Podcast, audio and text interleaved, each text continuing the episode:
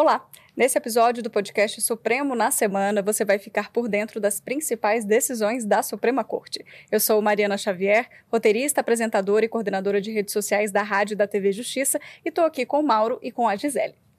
Olá, pessoal. Eu sou Gisele Reis, consultora jurídica da Rádio e da TV Justiça, e eu vou explicar as decisões dos ministros do Supremo Tribunal Federal durante esta semana.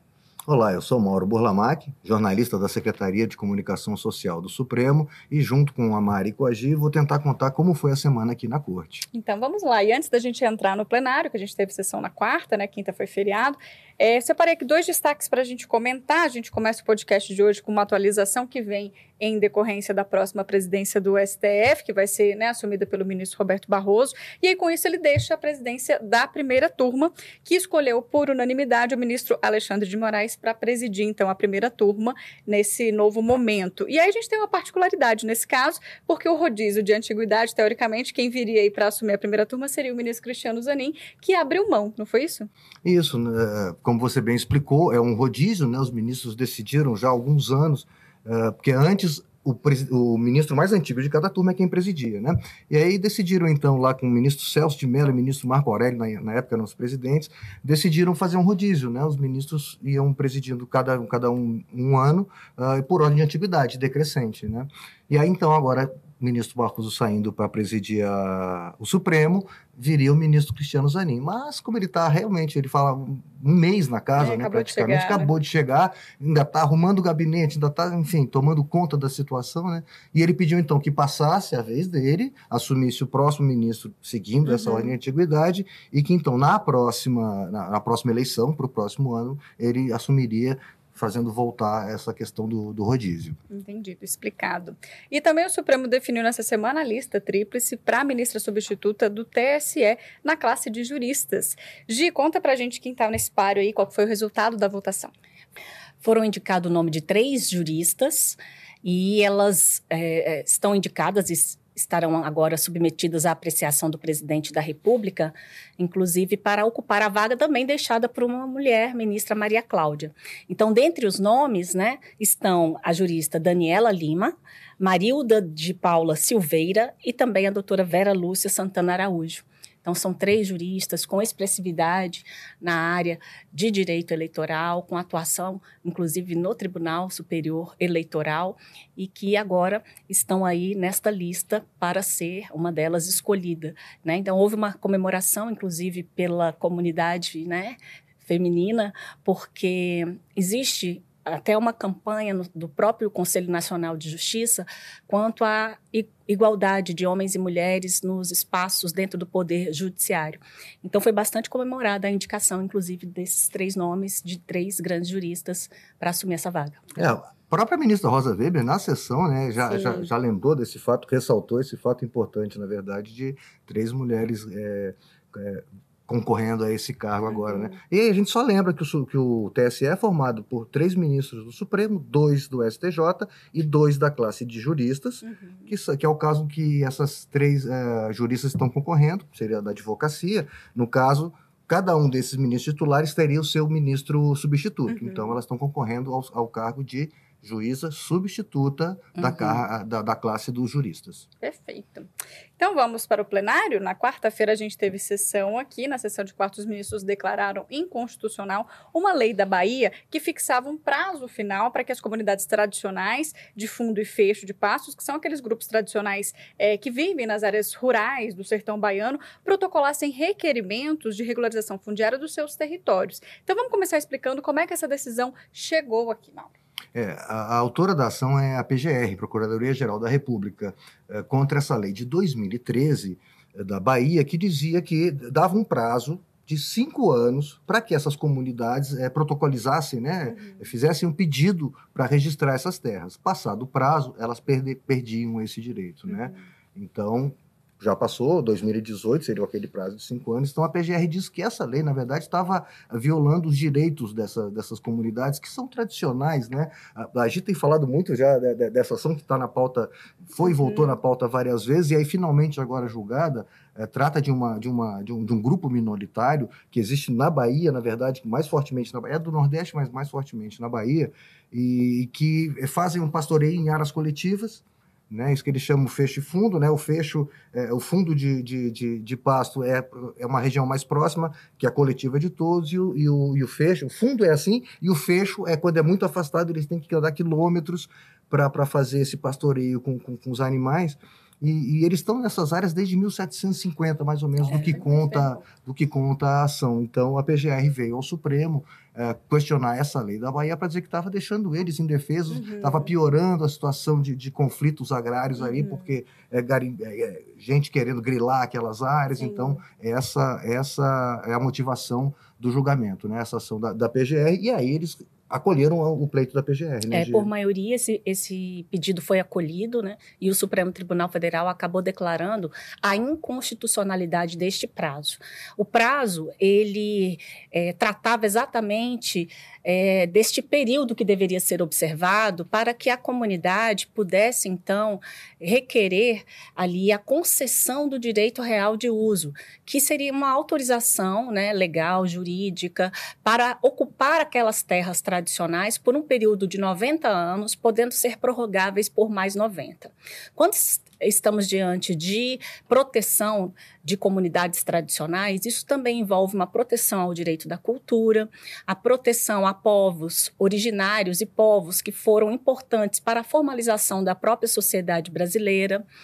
E a própria Constituição, inclusive, foram é, um dos argumentos utilizados pelos ministros, né, que acompanharam a ministra Rosa Weber neste voto foi no sentido de que a Constituição Federal assegura a proteção da reprodução do modo de vida dessas pessoas, do modo de ser, do modo de viver, do modo de cultivar ali os animais. E até mesmo tem essa característica que o Mauro falou e também ali é aquela cultura além desta parte né, da criação de animais em algumas regiões eles criam bovinos em outras áreas caprinos mas eles também estão muito ligados à agricultura familiar e a um jeito próprio também de cuidar né, ecologicamente falando dessas regiões. Então no sertão baiano na região da caatinga e cerrado há aproximadamente em torno de 1.500 comunidades tradicionais de fundo e fecho de pasto. E essas comunidades, a grande parte delas, não havia ainda concluído esse processo né, de regularização para ocupação das terras. E esse processo é um processo burocrático, não é um processo tão rápido. E um dos primeiros pontos é a certificação da comunidade como tradicional de fundo e fecho de pasto, o que é feito mediante a Secretaria de Igualdade Racial do Estado. Então, é, eles precisam ser certificados e depois é preciso que haja aí, a, além dessa certificação, o reconhecimento, até que se tenha a elaboração dessa concessão de direito real de uso, que é é, um direito coletivo, dado de forma coletiva e não de forma individual, ou seja, é o direito daquela comunidade ocupar aquela terra. Inclusive, eles não podem vender, eles não podem alienar, não pode haver nenhum tipo de gravame sobre uhum. esse direito real de posse. E é o que a Constituição estabelece. Inclusive, essas terras, em especial, são terras é, do Estado, terras rurais e devolutas.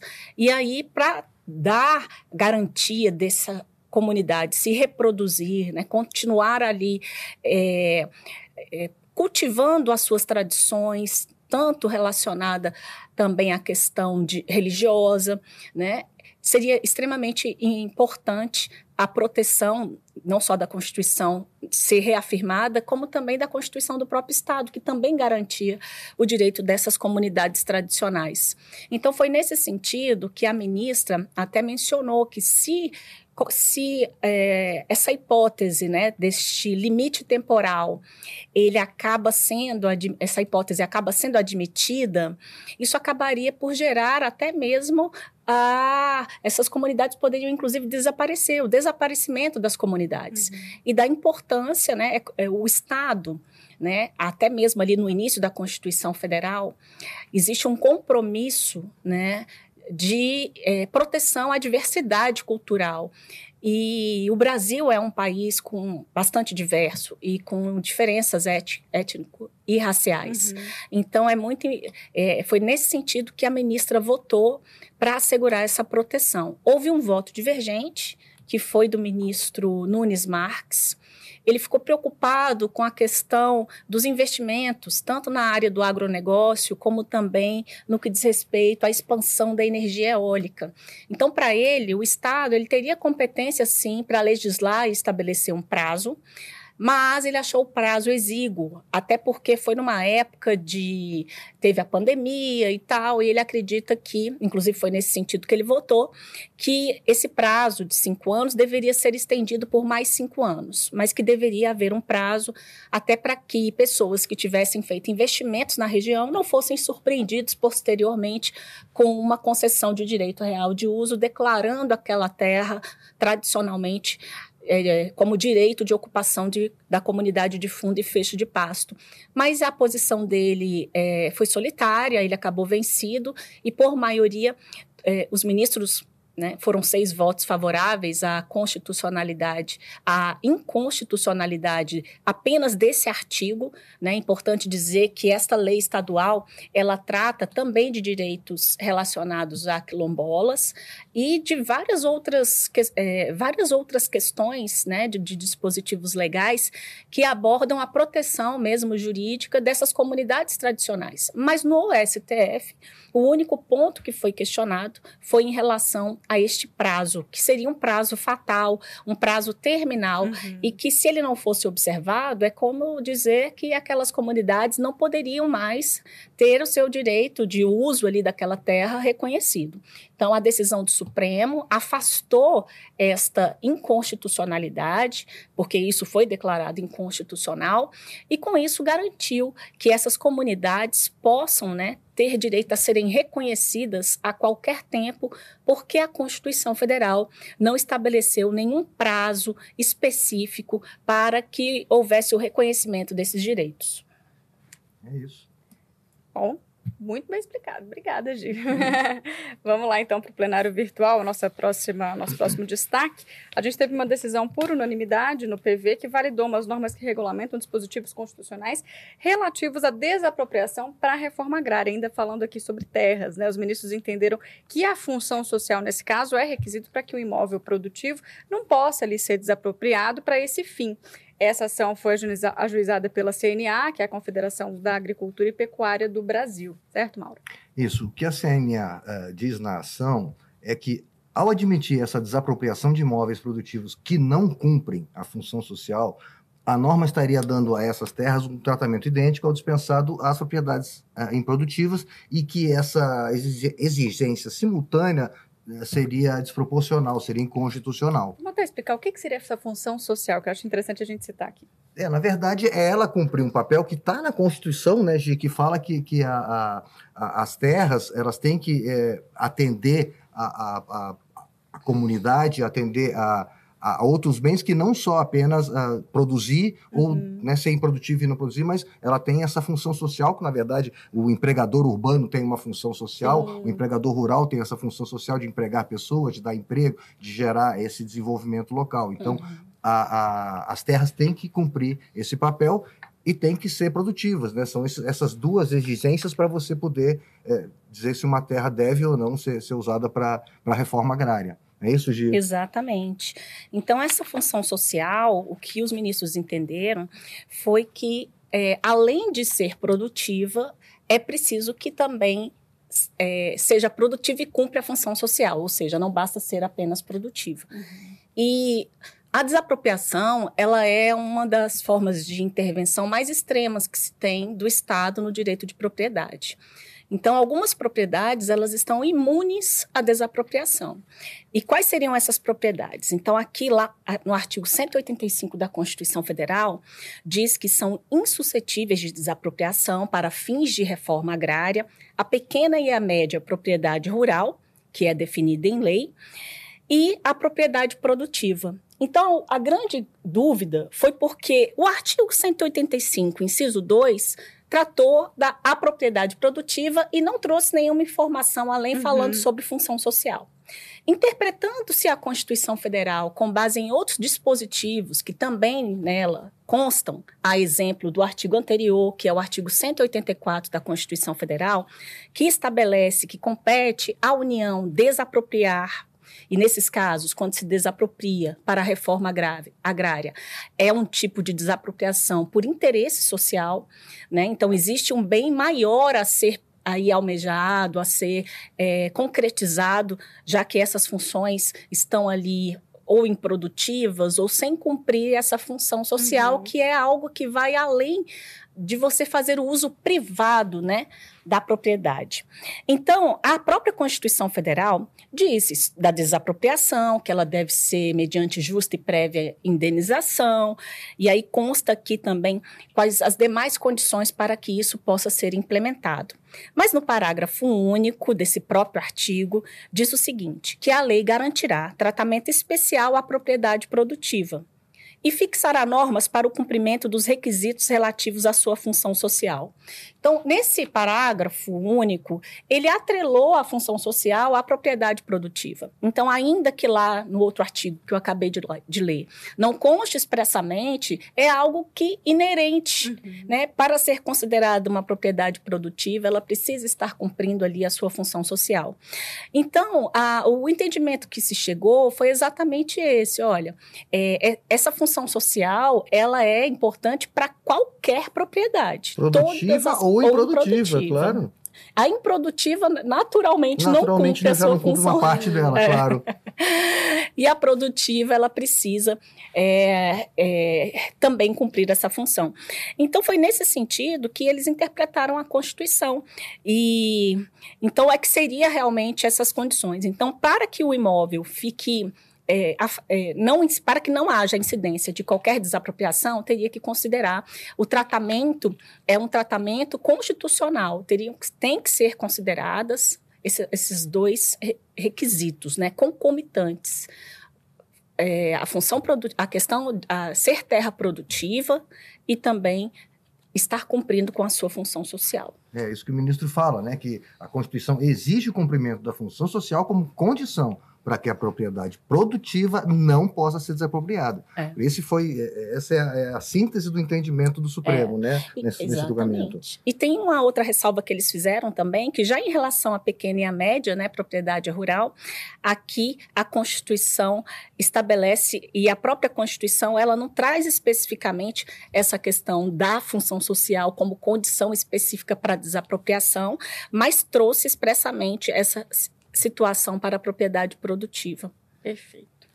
Vamos para a próxima, então, e ainda falando de plenário virtual, o STF negou um pedido dos Correios e manteve a decisão do TST que autoriza carteiros que usam moto para fazer as entregas, né, a receberem tanto o adicional de atividades externas quanto o adicional de periculosidade específico de motociclistas, porque realmente eles se expõem a, muito, a muitos riscos, né? É, na verdade são dois adicionais, mas aí a própria ministra Rosa, que já tinha deferido é, esse é, em liminar, já tinha mantido a, a, as duas, uhum. esses dois pagamentos em separado, ela diz um defende uh, o, esse adicional de atividade de externa. distribuição ou coleta externa, uhum. que é uhum. esse adicional de atividade externa, uh, o que, que ela diz? Que defende situações eh, de trabalho mais gravosas que envolvem insolação, desidratação, eh, restrições a instalações sanitárias. Ou seja, a pessoa vai para a rua, está exposta uhum. ao sol, está exposta Sim. à chuva, não tem um banheiro por perto. Uhum. Esse é o adicional de atividade externa. O de periculosidade é por conta de você estar no trânsito, você, eh, motociclistas, ciclistas, enfim, outros uhum. meios de transporte também têm direito por estarem nessa, nessa condição. Então, uh, o pedido da SCT é que, quando veio esse adicional de, de coleta externa, que o periculosidade teria que ser suprimido, acabado. E a ministra fala, não, são duas coisas distintas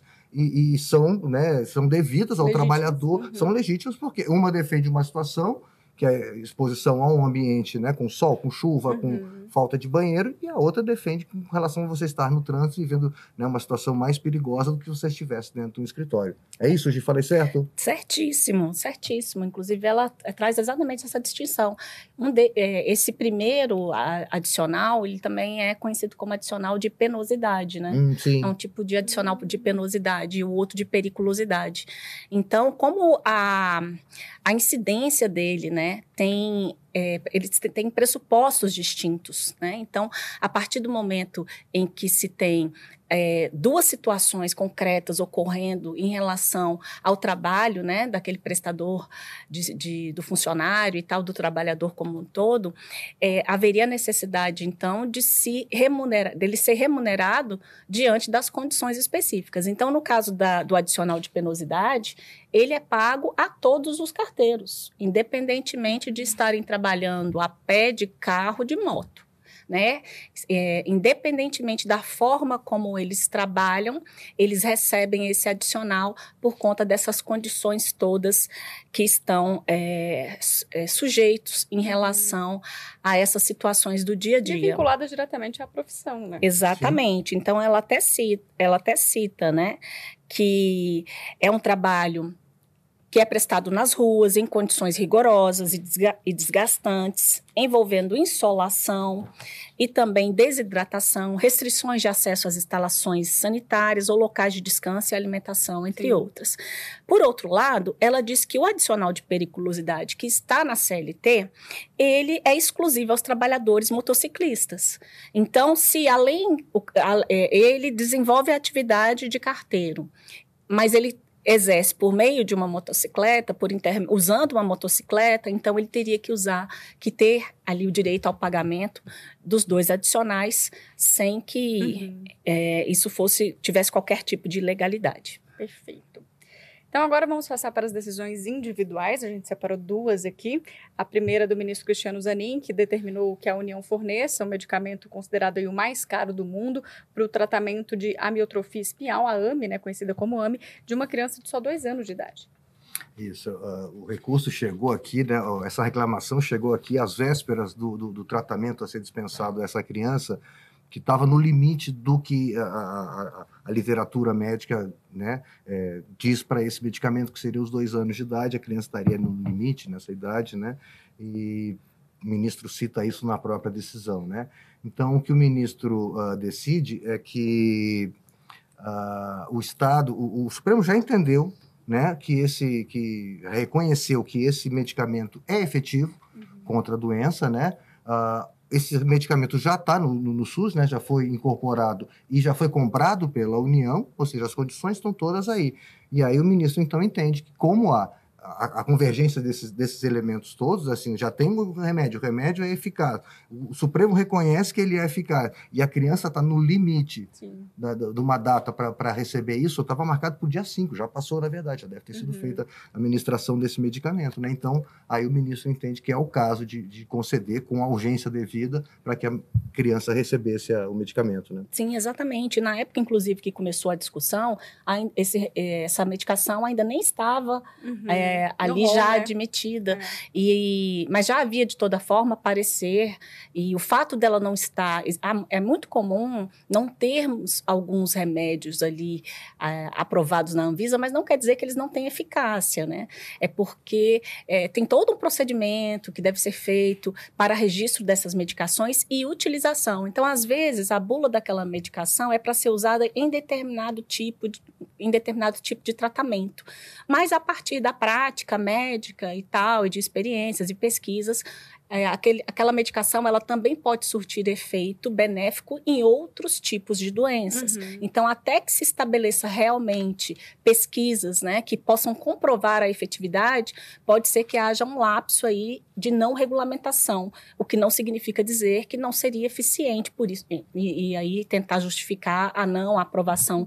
da Anvisa. Então, neste caso, é, é um paciente, né, uma, uma criança é, com amitrofia espinhal e já tinha completado os dois anos, e como o Mauro mencionou, o ideal é que seja aplicado a, até antes de completar os dois limite, né? anos. Né? Eles dizem que é. há estudos que dizem é, que pode o Supremo, também, né? é, o Supremo em, em, outras, em outras decisões já entendeu também que essa questão da, da idade é uma coisa que é, não é estudos. tão matematicamente Isso. assim né, até os dois anos, né?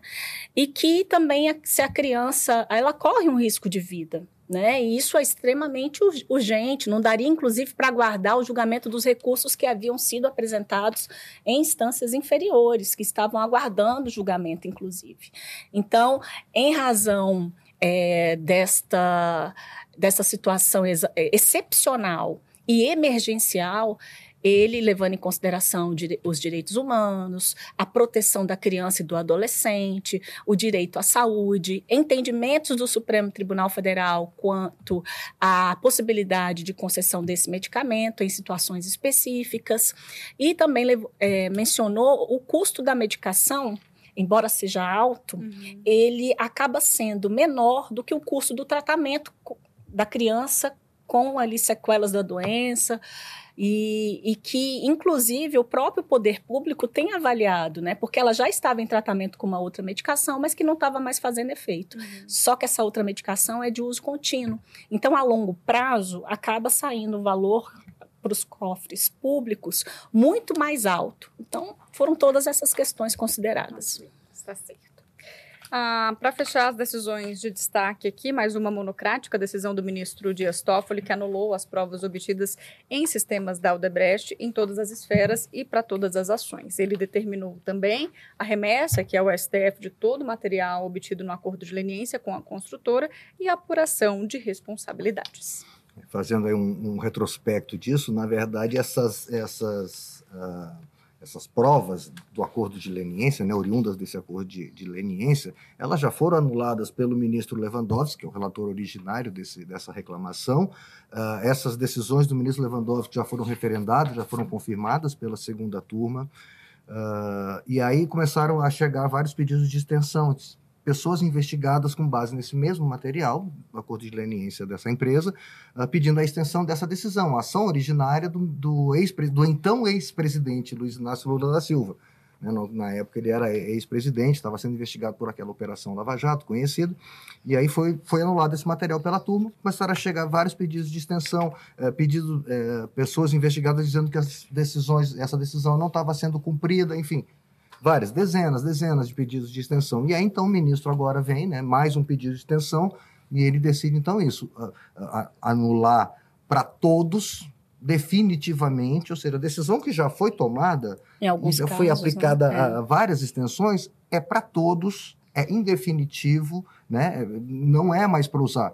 O que ele está dizendo assim, não se usa esse material que é, é essas provas oriundas, é. porque foi considerado imprestável pela, pelo ministro Lewandowski, confirmado pela segunda turma, e aí é, juízos ainda estariam, né, ainda estariam é. não cumprindo essa decisão, uhum. é, o material não veio para o Supremo, né, já foi pedido o material esse acordo, todo o material do, que, que, é oriundo desse acordo de leniência viesse para o Supremo, não veio, e aí então o ministro vem com essa decisão para tornar definitivo esse entendimento de que, olha, é, é, é, é erga omnes, como se diz, Sim. né, Gi? Uhum. Vale para todos é, a, a imprestabilidade dessas provas. Exatamente, e acaba poupando também de ter que analisar mais reclamações que vierem a chegar. E, de certa forma, né, ele apresenta aí prazos que devem ser cumpridos e apuração de responsabilidades, porque decisões não foram cumpridas. Decisões do Supremo Tribunal Federal reiteradamente foram descumpridas, porque até o momento em que o ministro, inclusive, tomou essa decisão, é, várias requisições né, de documentação ainda não haviam sido entregues à Suprema Corte. Então, ele reitera a dificuldade até da Suprema Corte né, ter acesso à integralidade. Então, além, é, ele deferiu essa medida de tornar nula todas e quaisquer provas obtidas né, é, da, no âmbito da Operação Lava Jato, que são decorrentes desse acordo de leniência celebrado pela Odebrecht, e também um compartilhamento integral com todos os investigados, como o Mauro acabou de mencionar, e deu alguns prazos, né? Eu anotei aqui é, os prazos que nós temos é de 10 dias para que a Polícia Federal apresente o conteúdo integral das mensagens apreendidas na Operação Spoofing, que investigou os ataques de hackers a celulares do ex-juiz Sérgio Moro e ex-procuradores da Operação Lava Jato. E também tem um prazo de 10 dias para que a 13ª Vara Federal de Curitiba e o Ministério Público Federal de Curitiba apresentem, ele até coloca, pela derradeira vez, o conteúdo integral de todos os documentos. E ele ainda notifica vários órgãos públicos, Procuradoria-Geral da República, Advocacia-Geral da União, Ministério das Relações Exteriores, CGU, Tribunal de Contas da União, Receita Federal, Conselho Nacional da Justiça e Conselho Nacional do Ministério Público, para que informem servidores que atuaram nesses acordos de leniência sem seguir a, a regulamentação regras. desse tema, que inclui, eu tinha notado aqui, a, a, comunicação ao Departamento de Recuperação de Ativos e Cooperação Jurídica Internacional. Esse departamento tem que ser é, é chamado quando houver o intercâmbio com, com outros países, e ele, esse departamento informou nos autos que não tem registro de nenhum pedido de, de, de cooperação nesse sentido. Então, o ministro pede que essas, que essas entidades, esses órgãos públicos, informem servidores que atuaram, enfim, para que sejam uhum. tomadas medidas cabíveis. É, exatamente. Essas provas foram declaradas imprestáveis pelo fato desse conluio e também deste acordo, né, que foi um acordo ilícito entre juiz e, e procurador e promotores ali de justiça. Então, no caso, procuradores, né, e além de, de, desrespeito às regras previstas no Código de Processo Penal, na, na, legislação especial, quanto à elaboração de acordos. Então, em razão desta imparcialidade, não só aquelas provas específicas, mas todas as outras que dela, dela decorreram, são consideradas ou ilícitas, né? ou ilícitas ali na origem, ou as chamadas ilícitas por derivação, por terem derivado ali daquela prova é, imprestável. Voltamos aos frutos da, da, da árvore, envenenada. envenenada. Sempre cito para é. lembrar que é uma, essa expressão bem, bem engraçada e inteligente, né? É. Então, o que vem por aí, pessoal? Na semana que vem nós temos sessão, quarta e quinta, temos turmas? Não vi pauta. Até o momento que a gente veio gravar, não tinha nenhuma pauta. Só o plenário que né, marcou sessões, é. inclusive pela manhã, na quarta ah, e na é, quinta. temos sessão extraordinária, é, verdade. Isso, é, vamos ter esse... quarta de manhã e de é. tarde, quinta de manhã e de tarde, para julgar as primeiras ações penais da, dos atos do dia 8 de, de janeiro, sessões que devem é. ser longas, né, Gi? Porque... Acredito. Tanto é que, assim, a pauta tá só para quarta-feira. Uhum e na quarta pela manhã, né? Então, assim, aquilo que não for né? julgado na quarta, né, vai passando para quarta tarde, para quinta pela manhã. É porque as partes têm direito a uma hora, é isso? De a, a acusação e defesa em ação penal é, é uma hora de, de sustentação, né? Exatamente. Né? Então, e sem contar que, assim, a ação penal ali é, é todo o momento de julgamento da ação penal, né? uhum. né? Então, como é instância única de, de, de, de julgamento, os ministros, eles vão considerar ali as condutas individualizadas, né, de cada réu, para poder apurar também a questão da dosimetria da pena, da fixação uhum. ali da pena e, consequentemente, do regime de cumprimento de pena. Então, é, é, um momento em que tem que ser dada a oportunidade, não só para a acusação né, reafirmar ou não, ali vai depender, né, provavel, provavelmente reafirmar o que consta na denúncia, e para a defesa também ter a oportunidade de se contrapor uhum. aquilo com base em tudo que foi produzido no processo. Então, são algumas ações penais que nós temos com o início desse julgamento. É, não sei ainda, acredito que realmente não, não é, eles devem seguir aquela ordem que está na pauta, como normalmente a ministra tem feito, e tem na pauta também é, duas, dois itens, né? Uma arguição de descumprimento de preceito fundamental e uma ação direta de inconstitucionalidade, é, que tratam de, da situação carcerária. Seria a continuidade do julgamento daquela ação que trata da violação de direitos humanos nos presídios. Uhum. O Supremo já deu e, e confirmou né, uma liminar declarando o estado de coisas inconstitucional em relação à situação degradante vivida, né, nas penitenciárias brasileiras. Inclusive, foi a partir daí que se determinou aquela realiza realização de audiência é, em 24 horas, né, audiência de custódia, e também a questão da liberação dos, do, do, dos recursos do fundo penitenciário. Também está na pauta esse, esse item e pode ser chamada a julgamento. Provavelmente não será na segunda-feira, mas nos demais dias a gente sabe também que julgamento pode ter pedido de vista, pode claro, ter algum claro. tipo de uhum. suspensão, enfim. É preciso realmente ver como os trabalhos vão Aguardar. se desenvolver. É. Na semana que vem também a gente tem o seminário Combate à Desinformação e Defesa da Democracia, promovido aqui pelo STF em parceria com universidades públicas. Esse evento acontece nos dias 14 e 15, ele é aberto a todo o público, né, e vai ser transmitido integralmente pelo canal do YouTube do STF. Vão ser sete painéis, aí o pessoal vai discutir, entre outros temas, a regulação das plataformas digitais, a educação midiática, o papel das agências de checagem na defesa da democracia. Então, temas super atuais, importantes e que merecem esse espaço e esse debate. Atualíssimo e quentíssimo tema. Muito é isso. Mauro Gi, muito obrigada. Obrigado obrigada. a você, Mário. Obrigado, Gi. Até a próxima, então. Obrigada né? a você também que esteve com a gente. Lembrando que esse episódio fica disponível em vídeo no Spotify e no YouTube do STF. Você também pode conferir o podcast na sua, no seu tocador de áudio preferido, como o Apple Podcasts. A gente te vê, então, na semana que vem. Até lá. Tchau. Até a próxima.